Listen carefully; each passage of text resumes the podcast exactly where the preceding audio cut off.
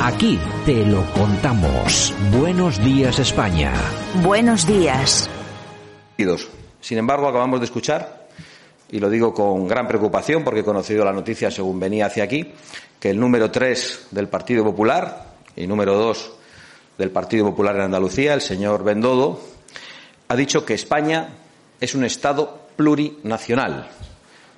Es decir, que España es solo un Estado, una cáscara, pero España para ellos no es una nación. Ya había dicho el señor Feijó hace muy poco tiempo que Galicia era una nación sin Estado.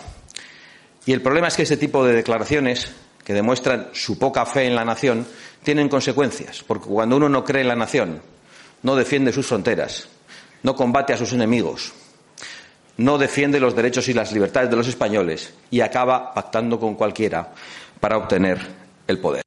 Bueno, pues este señor es Santiago Abascal, a raíz de las declaraciones del señor Bendodo, del Partido Popular, esto de que España es una nación de naciones, eh, etcétera, etcétera, etcétera. Yo no sé si es la nueva política o línea del Partido Popular, pero la verdad es que no se hace, no hacen más que meterse en líos. Y eso que ha rectificado, pero bueno, eh, no hacen más que meterse en líos. ¿eh? Eso es un sin vivir, ¿eh? Un sin vivir. Yo, vamos, me despierto cada día con una noticia nueva de estas que digo, pero bueno, ¿en, qué país estamos? ¿En qué nación? ¿En qué naciones de naciones? O sea... Bueno, es lo que, es lo que tenemos. Hombre, eh, han rectificado yo me imagino que se andarán con un poco, con los pies, pondrán los pies en tierra firme. Bueno, en cuatro días hay elecciones. Porque, vamos a ver, es que están ustedes regalando votos a diestro y siniestro, que, decía que. En fin, buenos días España.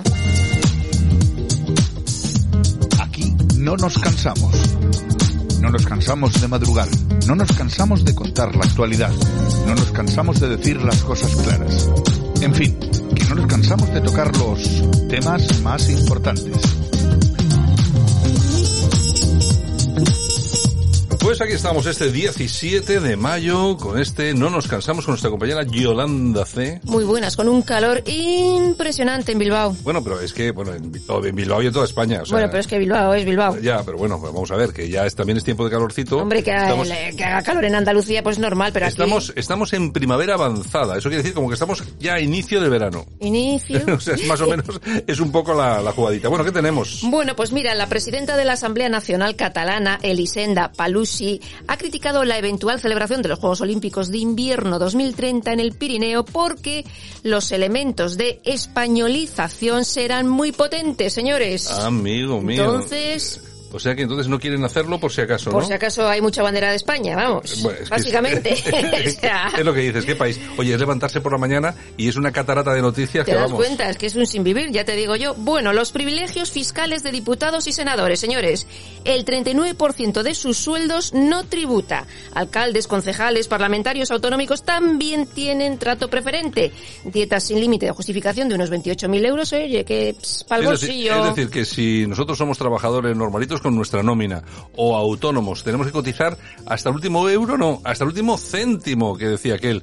Bueno, pues estos se libran, ¿eh? estos se van librando, pero claro, cuando damos ese ejemplo, ¿cómo no va a haber luego gente que no quiera pagar impuestos? Exactamente. Claro, porque a uno le dice, bueno, vamos a ver, es que ¿cómo le voy a pagar yo a este hora el viajecito que se pega? Claro, las dietas y tal y cual. En fin.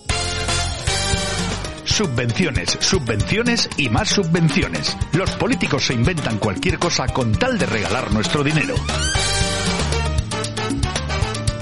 Y es que el Ministerio del Interior marroquí ha recibido casi 70 millones de euros en subvenciones del gobierno español, señores. ¿Cuántos millones? 70 casi, 69. 70 millones de euros con la que está cayendo en España que se han ido al Ministerio del Interior de Marruecos. Sí, señor. Pero claro, casi regalamos nuestro dinero con una facilidad y con una tranquilidad. Luego es que luego se extrañan de que se enfade la gente. Bueno, es que luego los policías nuestros no tienen ni chalecos antibalas. Ya te digo. Es que de verdad. En fin, ¿qué más? Bueno, pues nos vamos de corrupción en corrupción. La corrupción nuestra de cada día, si te parece. De la cama no te levantarás sin un caso de corrupción más. En Buenos Días España, la corrupción nuestra de cada día. Y seguimos. El juez José Luis Vera, que bueno, lo fichó el PSOE para combatir la, en Valencia la corrupción, cobró 1,3 millones de euros en mordidas a cambio de favorecer intereses pues a grandes promotores. Un ¿Cómo millón, no? un millón, un millón y medio. Exactamente. Bueno, O sea, oye, nos está quedando un programa muy bonito con esto de las secciones que estamos incorporando. Oye, esto es más triste. Oye, parece que... Es todo que- dinero, oye, dinero. parece que vivimos en Gambia o en Nigeria o yo qué sé. Esto es corrupción, corrupción y más corrupción. En fin, bueno, y el gobierno dice que las chicas rinden menos en matemáticas porque les falta perseverancia. Que lo sepas. ¿Pero eso quién lo ha dicho? El gobierno. ¿El gobierno ha dicho eso? Sí, sí, sí, sí. Pero si son tan feministas, ¿cómo van a decir una cosa como esta? Sí, señor, que las chicas rinden menos en matemáticas. Matemáticas. en matemáticas. Bueno, bueno. en fin. Bueno, y las muertes por COVID en el País Vasco aumentan. 29 fallecidos en una semana. 29 falleciditos. Sí, Bueno, es señor. que, no, que vamos a ver, que esto no ha pasado.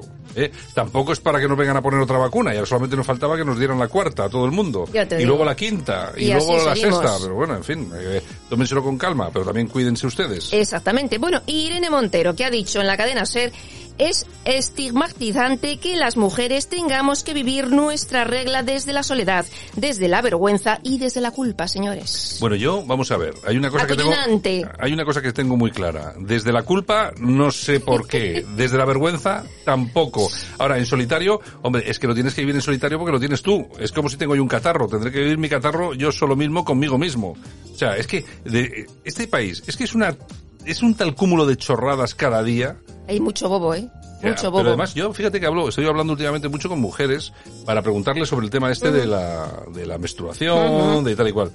Bueno, yo, la mayoría de mujeres, bueno, de hecho, no, no me he encontrado con ninguna que esté a favor de la señora Montero y compañía, pero es que la gente dice un poco lo que dices tú, ¿no? Pero oye, si hemos estado así siempre, Ya te cuando hemos tenido un problema, no hemos, cuando hemos tenido que, que buscar una solución, no hemos tenido problema para buscarlo. Yo nunca. Es que, mm, no sé, hombre, que puede haber algún caso concreto, pues sí, algún empresario que sea un cazurro, que no Bueno. lo sé. Pero bueno, eso puede pasar. eh, ahora, este, este tema lleva funcionando ya, por ejemplo, en, los, en dos ayuntamientos Sí.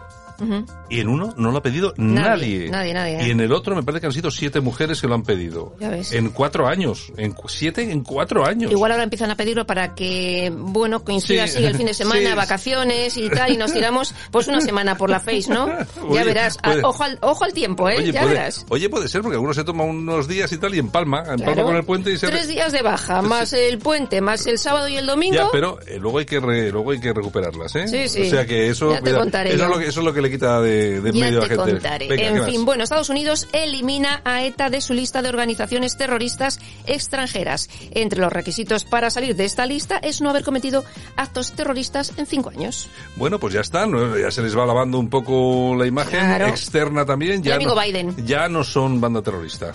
Y Fasia Kufi, ex vicepresidenta de la Cámara Baja del Parlamento de Afganistán, asegura que los talibanes se han hecho más fuertes y se preparan para llegar a Europa. Asegura que la consta que hay milicias extremistas que planean utilizar la fragilidad de las fronteras para llegar a territorio europeo. Bueno, tampoco nos descubren nada, es una cosa que ya habíamos comentado aquí. Ahora, a mí lo que me ha llamado poderosamente la atención es que Oye, alguno se pensaba que los talibanes eran unas especie de hermanitas de la caridad que venían a Afganistán a solucionar los problemas y a tratar a las mujeres, bueno, como si no hubiera un mañana, eh, con todo tipo de facilidades. Bueno, Ya, ya, ya. ya está demostrado que no es así y, e incluso nos avisan que cuidadito que esto puede llegar a Europa. El personaje que marca la diferencia, para bien o para mal. El personaje del día es... Pues Carlos Fernández Roca, exdiputado de Vox, 39 años. En octubre del año 2020 fue acusado de agresión sexual.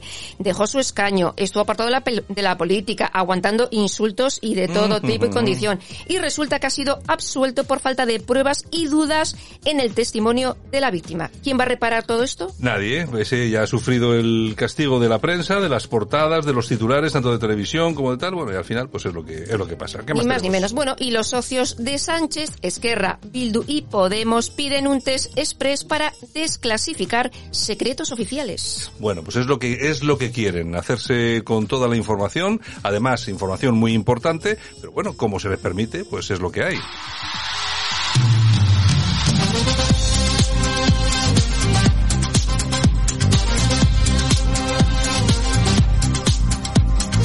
Estamos por supuestísimo que no me escuchaba, con el precio justo. ¿Cuánto nos va a costar el nuevo edificio para recepciones en Ajuria Enea? 3 millones de euros. O sea, es un edificio para recepcionar, es decir, Sí. para, hola, bienvenido. Efectivamente.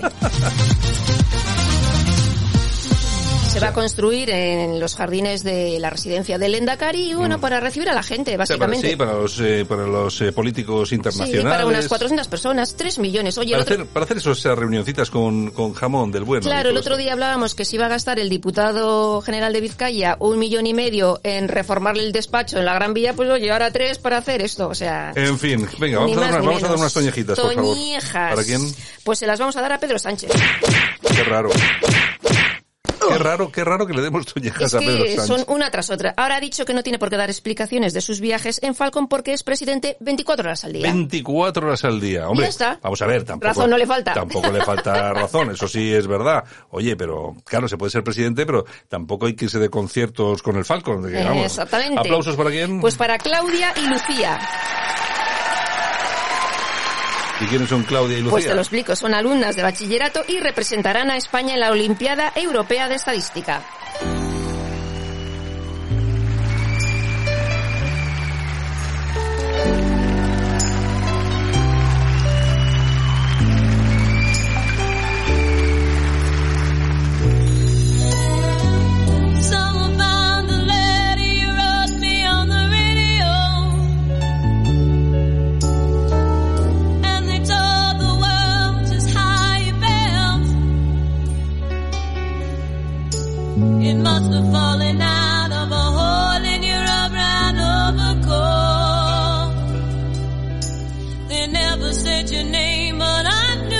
Efemérides del día con Donna Summer on the radio. You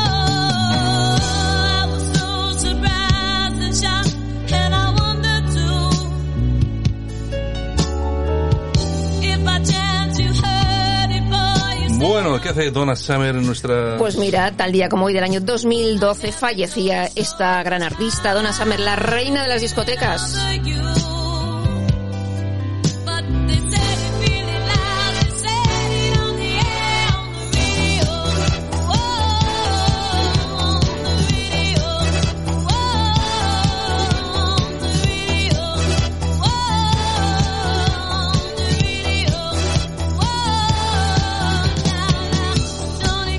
Soy pesada, pero soy de los 80 y Donna Summer de los 80. En fin, bueno, y tal día como hoy también del año 1863 se publica el poemario Cantares Gallegos de Rosalía de Castro.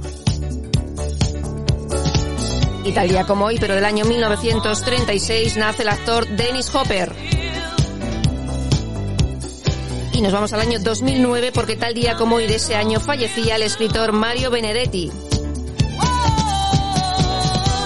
Y también tal día como hoy, pero del año 1902, Alfonso XIII jura la Constitución y comienza su reinado. Y tal día como hoy, pero del año 1974, nace Andrea Cor, miembro del grupo de Cors junto con sus tres hermanos.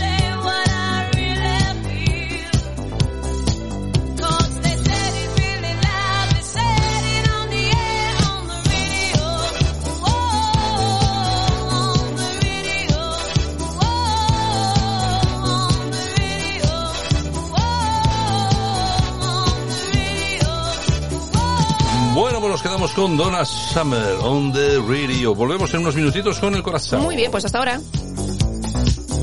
Antes de todo eso nos vamos a ir hasta Barcelona, vamos a hablar con Hanan Serrouk, vamos a hablar como normalmente solemos hacer, siempre con ella, de esas cuestiones del Islam político que cada vez es más fuerte y potente no solamente en España, sino en Europa y en todo el mundo.